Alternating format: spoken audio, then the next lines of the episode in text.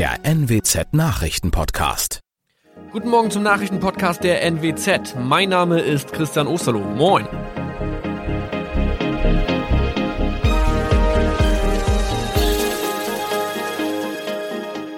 Und das sind unsere regionalen Nachrichten am Morgen. Die Grünen wollen Moorstraße in Oldenburg umbenennen. Viereinhalb Jahre Gefängnis für Falschgoldhandel. Und Landkreis Kloppenburg meldet ersten Omikron-Fall. Der Name Moorstraße könnte laut den Oldenburger Grünen rassistisch aufgefasst werden. Deshalb fordern diese eine Umbenennung. Die Straße wurde allerdings nach Hermann Moor benannt, einem der ersten Siedler in der Gegend. Um Missverständnisse auszuschließen, beantragen die Grünen eine Änderung in Hermann Moor Straße. Dann müssten alle Anwohner ihre neue Adresse in ihren Pässen angleichen. Außerdem müssten Polizei, Feuerwehr, Rettungsdienste und Anbieter von Navigationssystemen informiert werden. Die Stadtverwaltung schlug vor, ein Zusatzschild mit Informationen zur Person Hermann Mohr anzubringen. So könne man alle Irritationen beseitigen. Tobias G. musste wegen dem Verkauf von Falschgold am Mittwoch vor das Landgericht Oldenburg. Nachdem der Schortenser bereits im Mai zu einer Freiheitsstrafe von mehr als drei Jahren in Jever verurteilt wurde, betrieb er seinen Handel auf eBay Kleinanzeigen weiter. Das wog bei der Verhandlung schwer auf. Der 27-Jährige schrieb in die Inseratsüberschrift das Wort plated, was so viel bedeutet wie überzogene und nur vergoldete Ware. Da im weiteren Anzeigentext aber die Rede von einem Reinheitsgrad war und die abgebildeten Goldbarren eine Seriennummer trugen, handelt es sich hierbei um eine Täuschung. Tobias G. wurde zu viereinhalb Jahren Haft verurteilt. Ein weiterer Fall der neuen Omikron-Variante ist am Mittwoch im Nordwesten bekannt geworden. Der Kreis Kloppenburg bestätigt, dass eine Frau bei ihrer Rückreise aus Südafrika am Hamburger Flughafen positiv getestet wurde. Sie befindet sich weiterhin in Hamburg in Quarantäne. Da die Frau im Landkreis Kloppenburg lebt, sei auch das Gesundheitsamt Kloppenburg für diesen Fall zuständig. Zuvor gab es bereits bestätigte Omikron-Fälle in der Wesermarsch und im Kreis Leer. Das waren unsere Nachrichten aus der Region. Weitere aktuelle News aus dem Nordwesten finden Sie wie immer auf NWZ Online. Und Aktuelles aus Deutschland und der Welt hören Sie jetzt von unseren Kollegen aus Berlin. Vielen Dank und schönen guten Morgen. Ich bin Zoe Tassovali und das sind heute unsere Themen aus Deutschland und der Welt. Brückenlockdown, CDU-Chef Laschet in der Kritik, Skandal in Frankreich, heimliche Luxusdinner in der Pandemie und ein Jahr nach Verurteilung. Harvey Weinstein legt Berufung ein. Es dreht sich mal wieder alles um die Frage, wie weiter mit dem Corona-Lockdown. Über Ostern hat die Debatte nochmal mächtig an Fahrt aufgenommen. Das liegt unter anderem an NRW-Ministerpräsident und CDU-Chef Armin Laschet. Der hat einen Brückenlockdown vorgeschlagen, bis genug Menschen geimpft sind. Das klingt vielleicht nach einer neuen Idee im Kampf gegen Corona. Laschet fordert aber damit etwas, was viele Wissenschaftler schon seit Wochen fordern.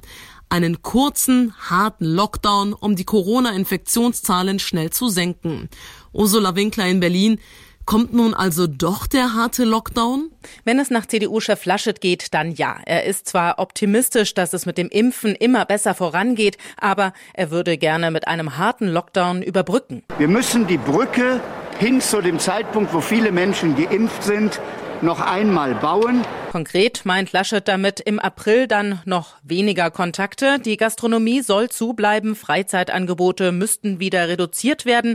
Äh, bei Kitas und Schulen müsse man sich auf das Allernotwendigste fokussieren und umfassend testen. Außerdem will er viel mehr Menschen im Homeoffice sehen. Laschet meinte ja, dass mehrere Ministerpräsidenten, Kanzlerin Merkel und Gesundheitsminister Spahn die Lage genauso sehen wie er. Und daher sollte man die kommende Bund-Länder-Sitzung vorziehen. Aber der Chef der Ministerpräsidentenkonferenz, Berlins regierender Bürgermeister Müller, hält davon nichts. Warum? Berlins regierender Bürgermeister Müller hält Laschets Vorstoß offenbar für etwas unausgegoren. Also ich glaube, da sind viele Überlegungen auch bei Herrn Laschet noch nicht abgeschlossen und insofern glaube ich, macht es auch keinen Sinn, jetzt vorfristig zu einer Ministerpräsidentenkonferenz zusammenzukommen. Ähnlich reagierte auch der Bund. Dort zeigte man sich zwar offen für ein Vorziehen der Beratungen, allerdings hieß es, so ein Gipfel muss gut vorbereitet sein. Die wesentlichen Maßnahmen sollten vorher besprochen sein. Nach den letzten Treffen ist man sich da wohl mehr als einig. Ein schnell anberaumtes Treffen Treffen mit völlig unterschiedlichen Vorstellungen bei den Ländern soll es wirklich nicht nochmal geben. Immerhin, beim Impfen steigen jetzt endlich auch die Hausärzte ein. Dadurch geht es ja dann viel schneller. Ja, wenn es mal so richtig angelaufen ist, dann ja. Die ersten wollen heute schon loslegen, andere bereiten sich noch vor. Äh, rein rechnerisch gehen diese Woche an jede Arztpraxis 26 Impfdosen. Das ist erstmal sehr wenig, aber es soll ja auch mehr werden. Da soll es dann auch keine zentrale Impfeinladung geben. Die Ärzte können die Termine per Telefon oder mit Online-Buchungen regeln. Äh, die Kassenärztliche Bundesvereinigung hatte dazu gesagt, die Praxen kennen ihre Patientinnen und Patienten am besten und werden die dann gezielt ansprechen. Und während der harte Lockdown diskutiert wird, wird im Saarland heute gelockert. Was können die Menschen denn dort alles machen? Ja, im Saarland, da wird die Welt wieder ganz normal quasi. Außengastronomie, Kinos, Theater, Fitnessstudios, Tennishallen, die dürfen alle wieder aufmachen und die Menschen können da auch hin aber nur mit einem negativen Schnelltest. Der darf dann auch nicht älter als 24 Stunden sein äh, und draußen dürfen sich dann sogar bis zu zehn Menschen treffen, wenn alle negativ getestet wurden. Äh, dieses sogenannte Saarland-Modell soll laufen, solange die 7-Tage-Inzidenz stabil unter 100 bleibt. Sollte das gut klappen, wäre das sicherlich auch für andere Bundesländer interessant. Mehr Freiheiten im Saarland, dafür weniger in unseren Nachbarländern. Erst Tschechien, dann Polen, Frankreich und nun auch die Niederlande. Ein Nachbarland nach dem anderen wird von der Bundesregierung wegen besonders hoher Infektionszahlen als Hochinzidenzgebiet eingestuft. Ab heute gelten für alle, die aus den Niederlanden kommen, verschärfte Einreiseregeln. Ab sofort muss jeder einen negativen Corona-Test vorzeigen. Das Land NRW will durch Stichprobenkontrollen überprüfen, ob sich die Menschen auch dran halten. Der Test darf höchstens 48 Stunden alt sein, für Pendler gelten 72 Stunden. Außerdem müssen sich Einreisende ab heute im Internet anmelden. Auch Niedersachsen bereitet sich auf die neuen Umstände vor. Grenzgänger sollen jetzt zweimal pro Woche getestet werden. Man wolle den Grenzverkehr so reibungslos wie möglich gestalten, heißt es. Jasmin Becker, Redaktion. In Frankreich sind, wie eben schon kurz erwähnt, die Restaurants wegen der Pandemie aktuell geschlossen. Aber offenbar nicht alle und nicht für jedermann. Ein Fernsehbericht über geheime Luxusdinner, trotz Corona-Pandemie, sorgt derzeit für viel Wirbel und für Ermittlungen der Justiz. Dorothea Finkbeiner in Paris. Doro, ich kann mir gut vorstellen, dass die Franzosen vor Wut schäumen. Was hat denn der TV-Bericht genau gezeigt und was wird jetzt dagegen unternommen? Also es war heimlich aufgenommen, Restaurant versteckt in einem Pariser Palais mit Gästen, für die ein paar hundert Euro teures Menü kein Problem ist.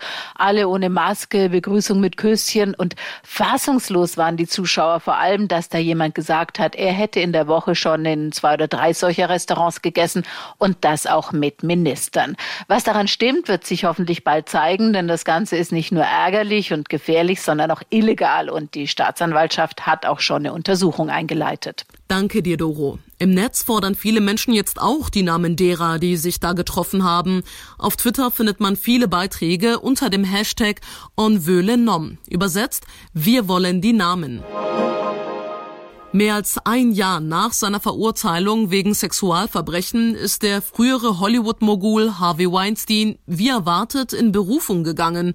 Weinsteins Anwaltsteam bestätigte der deutschen Presseagentur, dass es beim obersten Gericht im Bundesstaat New York Einspruch gegen das Urteil aus 2020 eingelegt hat. Ihrem Klienten sei ein fairer Prozess verweigert worden, argumentieren Weinsteins Anwälte in ihrem Berufungsantrag. Sie meinen, mehrere der Frauen, die Weinstein belastet hatten, hätten gar nicht in dem Prozess aussagen dürfen, weil ihre Vorwürfe nicht Teil der Anklage gewesen seien. Außerdem werfen sie einer geschworenen Befangenheit vor. Sie hatte nämlich ein Buch geschrieben über ältere Männer die jüngeren Frauen nachstellen. Und Weinsteins Anwälte finden, der Richter habe Weinstein mit 23 Jahren Haft unangemessen hart und übertrieben bestraft. Sören Gies, USA. Der Tipp des Tages heute für alle, die ohne Kaffee nicht so richtig in die Gänge kommen.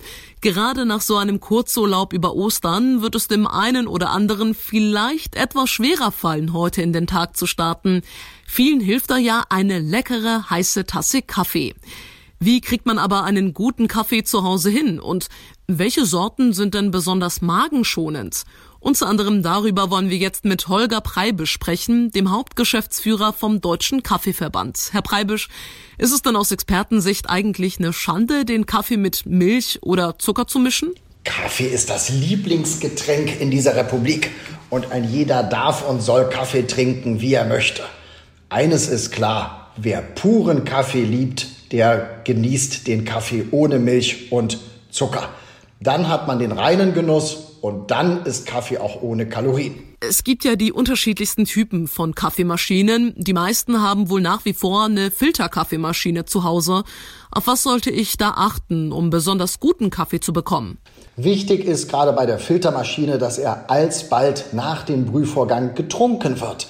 Denn Kaffee auch auf der Warmhalteplatte verliert an Aroma, er wird immer bitterer. Das andere ist, dass der Kaffee auch richtig gelagert werden muss. Ich erlebe immer noch, dass oftmals entweder das Pfund Kaffee, das Kilogramm Kaffee irgendwo offen in der Ecke steht in der Küche. Das verliert ganz schnell Sauerstoff. Also die gute Kaffeedose hilft hier immer noch am meisten. Heutzutage gibt es ja auch andere Formen der Zubereitung, vor allem für Singles, Maschinen für Pads oder Kapseln. Auf was sollte ich denn da achten? Man sollte auch da darauf achten, insbesondere bei den Kapseln, dass diese wirklich sauerstoffdicht sind. Man würde niemals ein Pfund, ein Vakuumpaket kaufen, Pfund 500 äh, Gramm Kaffee, das nicht wirklich dicht verschlossen ist. Aber bei den Kapseln gibt es heute doch einige am Markt, die sind leider nicht ganz luftdicht. Und äh, das schmeckt man auch. Das heißt, dann ist der Kaffee leider schon so ein bisschen ranzig. Welcher Kaffee ist denn besonders magenschonend für die, die nicht alles vertragen? Ähm, dass äh, Kaffee den Magen angreift, ist ein ganz alter Mythos, der sich noch in den Köpfen hält. Es gibt einige wenige Menschen, die äh, tatsächlich äh, Schwierigkeiten haben. Da hilft oftmals schon der klassische Schuss Milch dazu. Ansonsten ist es so, dass ähm, man bei den höherwertigen Kaffees typischerweise eine bessere Bekömmlichkeit hat, weil hier auch höherwertige Kaffeebohnen verwendet werden sagt Holger Preibisch, Hauptgeschäftsführer vom Deutschen Kaffeeverband. Vielen Dank für das Gespräch. Stellen wir uns mal folgendes Szenario vor. Aus der Nachbarwohnung hören wir laute Schreie. Was machen wir? Ganz genau, die Polizei rufen, weil man erstmal natürlich mit dem Schlimmsten rechnet. Dass es aber eher ein Freudenschrei sein könnte, gut, damit hätten wir vielleicht nicht gerechnet. Ein Mann aus Mutterstadt in Rheinland-Pfalz hat nämlich sicherheitshalber zum Telefon gegriffen und die 110 gewählt, weil in der Nachbarwohnung laut geschrien wurde und er dachte, dass was Schlimmes passiert. Die Beamten mussten allerdings vor Ort feststellen, dass sie es etwa nicht mit einem Fall häuslicher Gewalt zu tun haben oder dass jemand Hilfe braucht, sondern sie hatten es mit einem 13-jährigen Nachbarjungen zu tun. Der hat ein Computerspiel gespielt und sich dabei offenbar ziemlich lautstark gefreut. Die Polizei ermahnte ihn, etwas leiser beim Monster abballern zu sein. Dann konnte der Teenie weiterspielen und der Nachbar tief durchatmen. Oh Mann. Und das war's von mir für heute. Ich bin Zoe Tassovali und wünsche Ihnen einen entspannten Tag. Tschüss und bis morgen.